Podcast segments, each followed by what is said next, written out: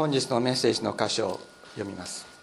本日のメッセージの箇所はルカルカの福音書第11章45節から54節。ルカの福音書第11章45節からその章の最後の54節までとなります。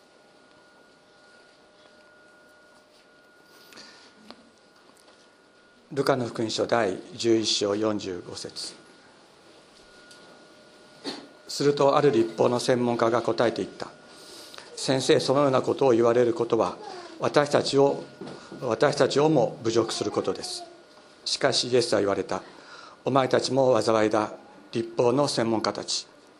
人々には追い切れない荷物を負わせるが自分はその荷物に指一本触ろうとはしない。災いだ。お前たちは預言者たちの墓を建てている。しかしお前たちの人たちが彼らを殺しました。したがってお前たちは人たちがしたことの証人となり同意しているのです。彼らが預言者たちを殺しお前たちが墓を建てているのだから。だから神の知恵もこう言いました。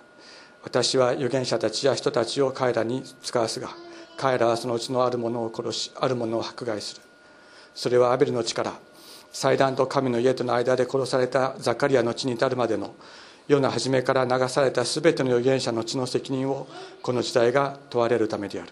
そうだ私は言うこの時代はその責任を問われる災いだ立法の専門家たちお前たちは知識の鍵を持ち去り自分も入らず入ろうとする人々をも妨げたのです。イエスがそこを出て行かれると立法学者パリサイ人たちのイエスに対する激しい敵対といろいろなことについてのしつこい質問攻めとが始まった。彼らはイエスの口から出ることに言いがかりをつけようと密かに図った。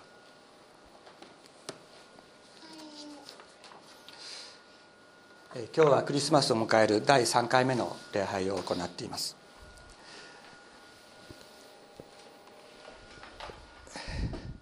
イエス様がこの世に来られたことによって世界の歴史が大きく変わった。全く違うものになった。そのことを私たちはお祝いしているのであります。人間の存在そのものが全く違ったものになった。何がどう違ったんだろうか。そのことを本当に私たちは知りたいと思います。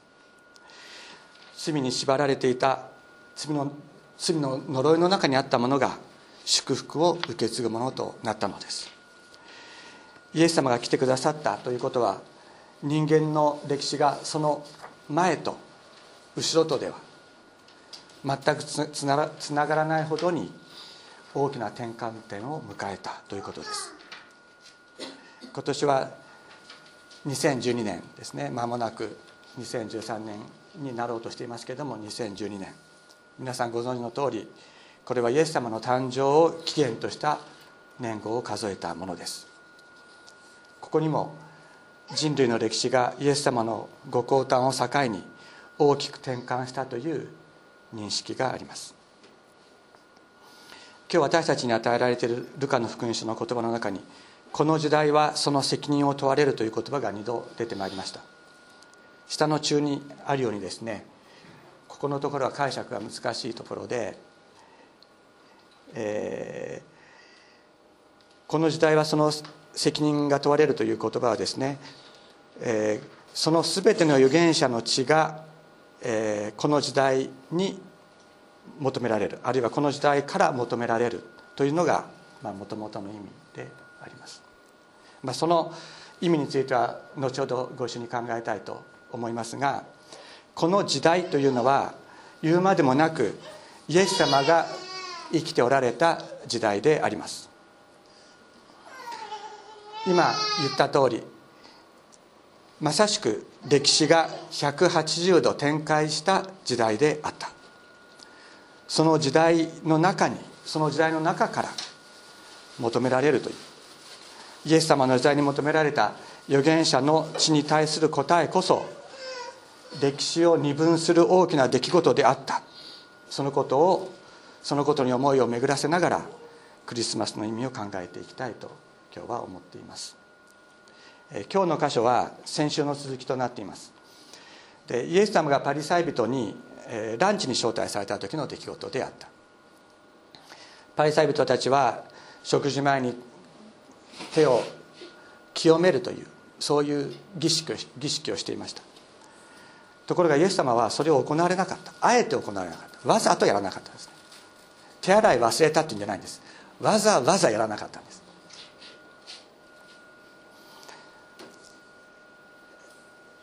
それはパリサイ人がその食事前のに手を洗う儀式であるとかあるいは10分の1の収入の10分の1を捧げるというその10分の1の捧げ物に関してももう神経質とも言えるほどの厳密さによってそれを守っていた。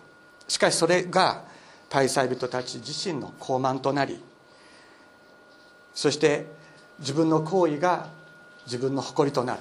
そしてそれを行っていない者たちを蔑む。そういうことになっていた。裁きと神様への愛神様の愛という最も重大なことを見過ごしそして人々を苦しめている。イエス様はその罪をこうお責めになったのです。イエス様はパリサイ人自身がそのことに気がついて悔い改めて神様のところに戻ってきてほしい。イエス様はパリサイ人を自分の敵としようと思ったんじゃないです。戻ってきてほしい。しかしその思いは通じなかった。そしてパリサイ人やその立法学者たちはイエス様の言葉と心を理解せずにイエス様を憎みイエス様を亡き者としようと考えるようになっていきます。今日はそそのそれが先週のところだったんですけれども、えー、今日はその続きとなります。でこれ立法学者とありますけれども立法の専門家たちとありますがこの人たちはやはりパリサイ人たちであった。パリサイ人たちの中にもその専門家とですね専門家の話を聞いてそれを一生懸命守る人たちがいたわけです。でで最初に出てきた人はその立法の専門家から教えてもらったことを一生懸命やってた人だった。でここで出てきた人はその専門家の方であるわけですね。だから言うならば神学者です。でその立法の専門家がイエス様そんなことを言われるのは先生そんなことを言われるのは私たちを侮辱することだというふうにこう、まあ、言ったわけです。それに対してイエス様は彼らの隠れた罪をご指摘になります。イエス様の言葉によるとその立法学者たちというのは当時のあ昔の時代に殺された預言者たちの墓、まあ、すなわち記念碑ですね。記念碑を建てていたようです。そしてしかしその立てているということは預言者たちを殺した彼らの先祖と同じ心を持っているんだというふうにイエス様はおっしゃった。どういうこと？あれ？どういうことだろうというふうに思うようなことですよね。つまり昔のイスラエルの人々が神様から使わされた、えー、預言者たちを殺した。で今その預言者たちのことを思ってですね私が預言者の時代に生きていたらそんなことはしなかった。と思って預言者たちを称える記念碑を建てている。表面的に見たら全く違う心のように思いますよね。だけどイエス様は言うんです。それは同じことなんだと。どういうことなんだろう。これはですね預言者の記念碑を建てるというのは何か記念碑を建てるとするでしょ例えばモーツァルトの記念碑とかっていうのがあるとする。何年に生まれ何年に死んだって書いてあるんです。ですよね。つまり預言者が生きていたその預言者の言葉を過去のものに固定するということなんです。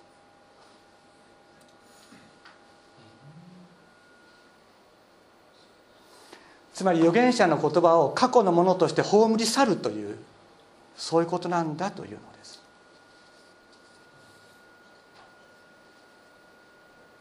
つまりそれこそ預言者を殺すものと同じことなんだ。預言者を殺すことと同じことなんだとイエス様はおっしゃる。それに対してイエス様は何とおっしゃっているのか。預言者の声は今も叫んでいるとおっしゃっているのであります。皆さんぜひいつか皆さんと一緒にイスラエルに行きたいと思ってます。私はね。これ夢です。ですけど仮にイスラエルに行く機会があったとしてそこにイエス様の起点碑を建てたいと思いますか？ジーザス・クライスト BC4 年から AD30 年まで。で書くような記念碑を建てたいと思うか？建てないのです。なぜか？イエス様は今も生きているからです。預言者の墓を建てる預言者の記念碑を建てるということは預言者を過去のものとして預言者を死んだものとして預言者に与えられた神の言葉を過去のものとしてそこに葬り去る。だからあなた方は預言者の墓を建て預言者の記念碑を建てているけれどもそれはあの古の時代に預言者たちを殺した。あなた方の父祖の心と同じ心なんだというふうにイエス様おっしゃった。非常に鋭い言葉です。隙がありません。こういうことをおっしゃるおっしゃるイエス様は本当にすごい方だと思います。イエス様おっしゃるんです。あなた方が死んだものとしているあの預言者たちの声は今も生きているんだ。今も叫んでいるんだとおっしゃっているのです。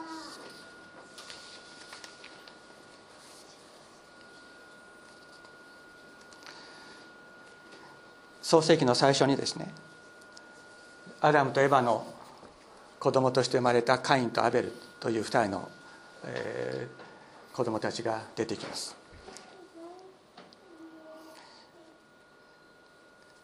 カインはですねそのアベルを殺してしまった。なぜ殺したか。アベルは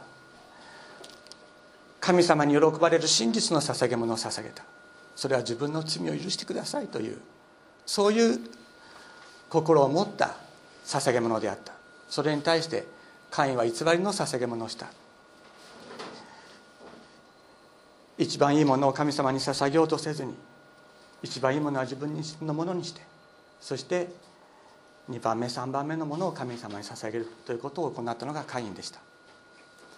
アベルの捧げ物は喜ばれましたけれども受け入れられましたけれどもカインの捧げ物は喜ばれなかった。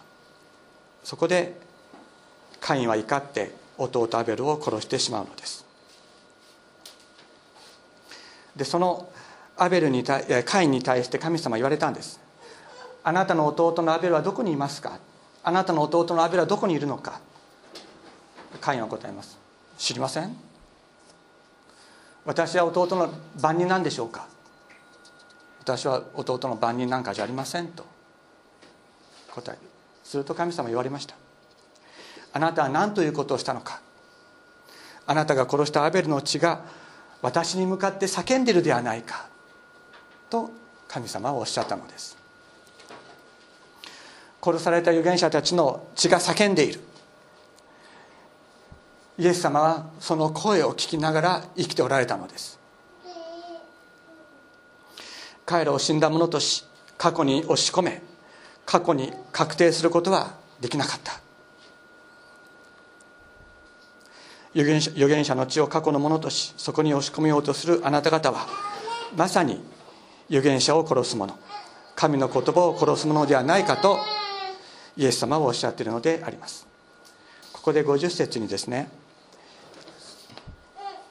世の初めから流された全ての預言者の血の責任をこの時代が問われると訳されていますがこの、えー、責任が問われるというのは意訳ですね。下のこの聖書の中の方には、えー、預言者の血がこの時代に求められるためだとそのように書いてあります。そのような解釈が、えー、示されている。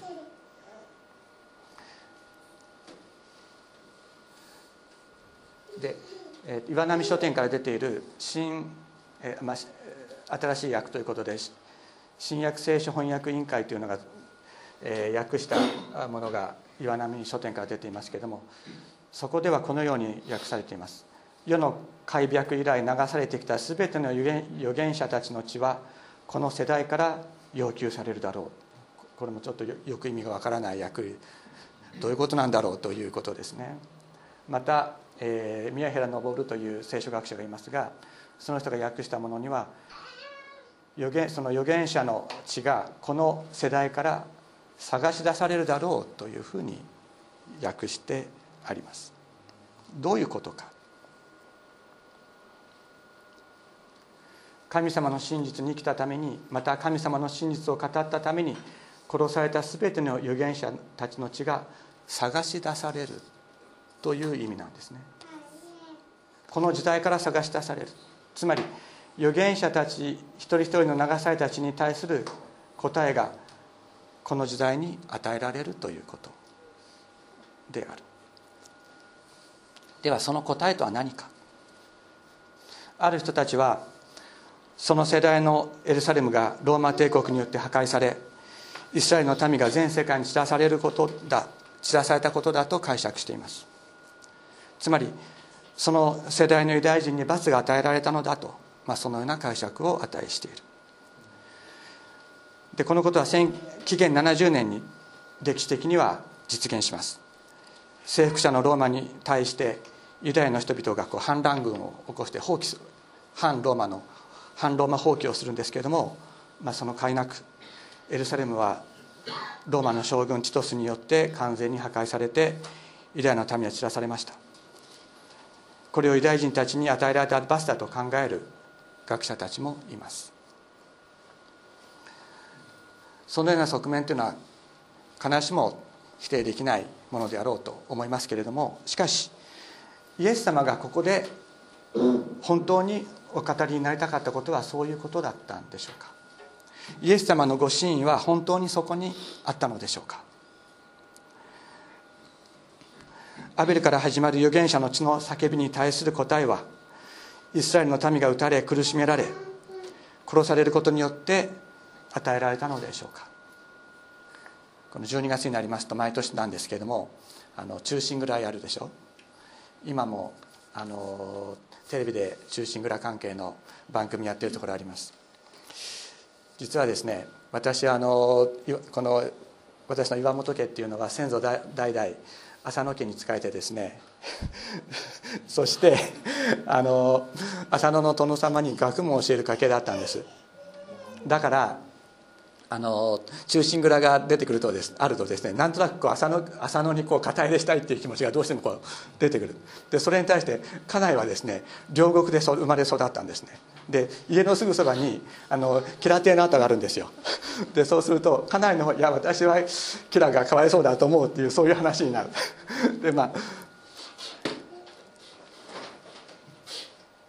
その浅野匠の神は吉良上野介が殺されたことによって救われたんでしょうか？そんなことは絶対にありません。浅野のあの赤穂の老子たちの気持ちは収まったかもしれない。だけど誰かに復讐することによって本当の救いというものは解決というものは与えられないのです。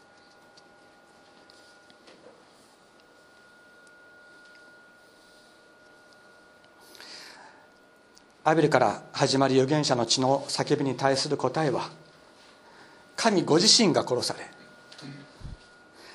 血を流すことによってのみ与えられたのです。私の主である神ご自身が十字架の死を遂げられた。私の主が私と同じ苦しみを味わってくださった。私の主が私と共にいてくださる。私の死がよみがえる時に私も共によみがえる。ここに殺された預言者たちに与えられる答えがあります。この時代に聞こえていた預言者たちの叫びを一つ一つ聞きそれを探し求められた。それがイエス様でありました。全ての預言者たちの血がこの時代から探し求められるという言葉はそのように解釈して良い言葉だと私は思います。まさにこの時代に与えられる預言者の地に対する答えとはイエス様の十字架の死と復活であったのです。生徒神の生徒に対する生徒の死に対する答えは復讐によって与えられるものではありません。神の御子の死と復活によって全てが追い尽くされ命を与えられ生かされる。それが御子イエス様によって与えられた永遠の答えであります。御子イエス様の十字架の死と復活が全人類の死を覆い尽くし命を与えるものとなった。ここに歴史の大転換があるのであります。死よりも強い命が現れたのです。イエス様がお生まれになった少し後でベツレヘムに住む満2歳以下の満2歳以下の男の子たちが皆殺しに皆殺しにされるという出来事が起こりました。ユダヤ人の王としてお生まれになった方がベツレヘムにいるという知らせを聞いて当時のユダヤ王のヘロデが恐れ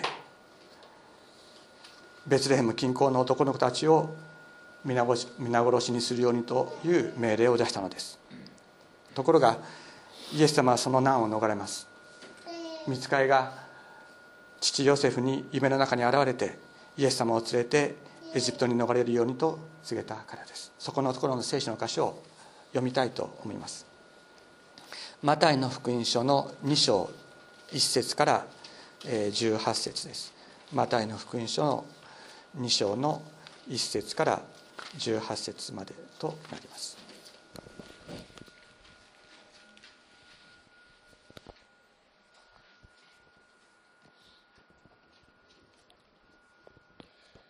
マタイの福音書2章。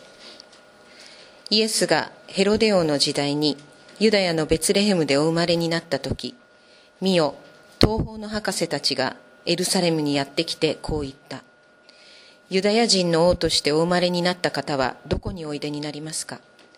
私たちは東の方でその方の星を見たので拝みに参りましたそれを聞いてヘロデ王は恐れ惑ったエルサレム中の人も王と同様であった。そこで王は民の祭司長たち、学者たちを皆集めて、キリストはどこで生まれるのかと問いただした。彼らは王に言った。ユダヤのベツレヘムです。預言者によってこう書かれているからです。ユダの地、ベツレヘム。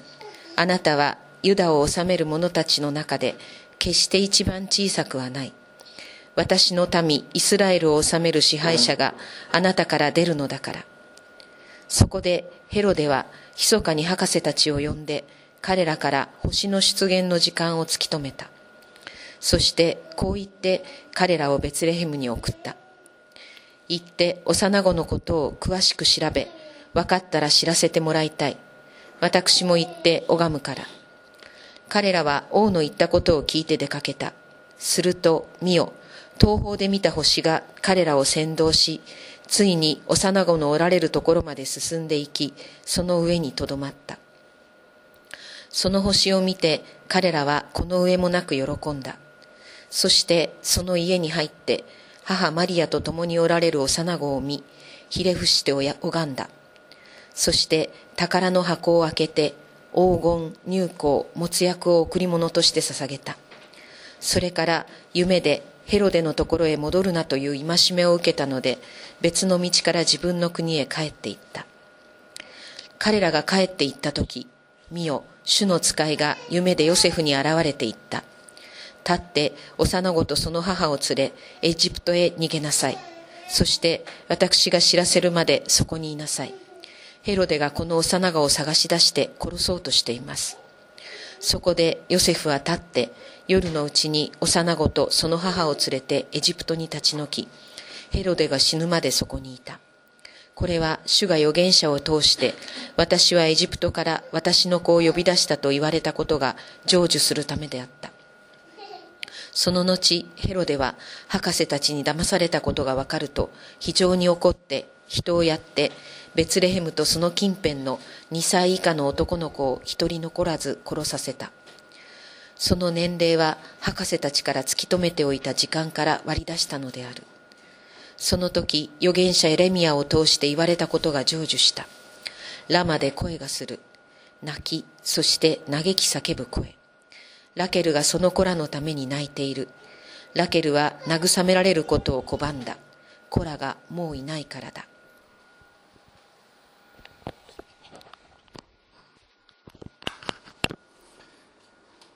神の子イエス様はヘロデ王の剣を逃れ見つかりのお告げを受けることができなかった子供たちは殺されました。私たちはこの出来事をどのように受け止めればよいのでしょうか。失われた幼い子供たちの命。最愛の我が子をもぎ取られ殺された母親たちの苦しみ。神様はそれを黙って見ておられたのでしょうか。イエス様はこのことをこの出来事をご存知だったはずです。そしてアベルの地からゼカリアの地に至るまでの全ての預言者たちの地とおっしゃった時にイエス様はこのベツレヘムの幼子たちの血もその中に含まれているとおっしゃったことは間違いありません。ユダヤ教の聖書では創世記がやはり一番最初ですけれどもこのゼカリアが殺されたことが記されている歴代史の第2が旧約聖書の一番最後になっているのです。つまり旧約の時代に殺された全ての預言者たちということをこのことは表しています。全ての預言者の血がこの全ての預言者の血と言われる時に主イエス様の身代わりとなって殺された。このベツレヘムの子供たちの血もその中に含まれる。全ての預言者の血がこの時代の中から探し求められると言われていますけれども誰が探し求めるのでしょうか？イエス様が探し求めるのです。その叫びに一つ叫びの一つ一つに耳を傾けるのです。そして見つけるのです。殺された一人一人の上にご自分の十字架をお注ぎになる。一人一人の霊をお癒しになる。一人一人の叫びに答えを与えになるのであります。あなたは一人ではないぞと。私はあなたのために十字架に血を流しあなたの血の贖いを成し遂げた。あなたは私のものだ。あなたは私と共によみがえるのだ。とイエス様はおっしゃっている。全ての死を覆い尽くしそれを命で満たす方。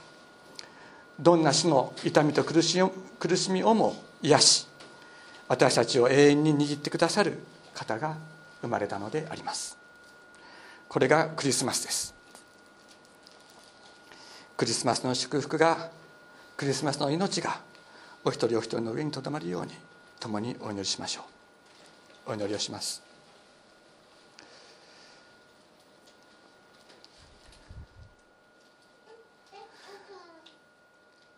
天の父様。あなたは死ぬべき私たちのためにイエス様をお使わしくださいました。お与えくださいました。イエス様が十字架に血を流し死んでよみがえってくださったから私たちはもう死を恐れなくてもよくなりました。感謝いたします。どんなに苦しいことがあり死の苦しみを持って私たちを追い立てようと押し迫ろうとする者がいたとしても主イエス様あなたが私たちにあなたの十字架の血を注ぎ私たちを生かしてくださることを感謝いたします。どうぞあなたご自身が私たちの中に生き私たちの中であなたの宮沢を行ってくださいますようにお願いします。どうぞこのクリスマスの時お一人お一人の中にあなたの豊かな祝福と平安が満たされますよう心からお願いいたします。感謝して尊いイエス様のお名前によってお祈りいたします。アメン。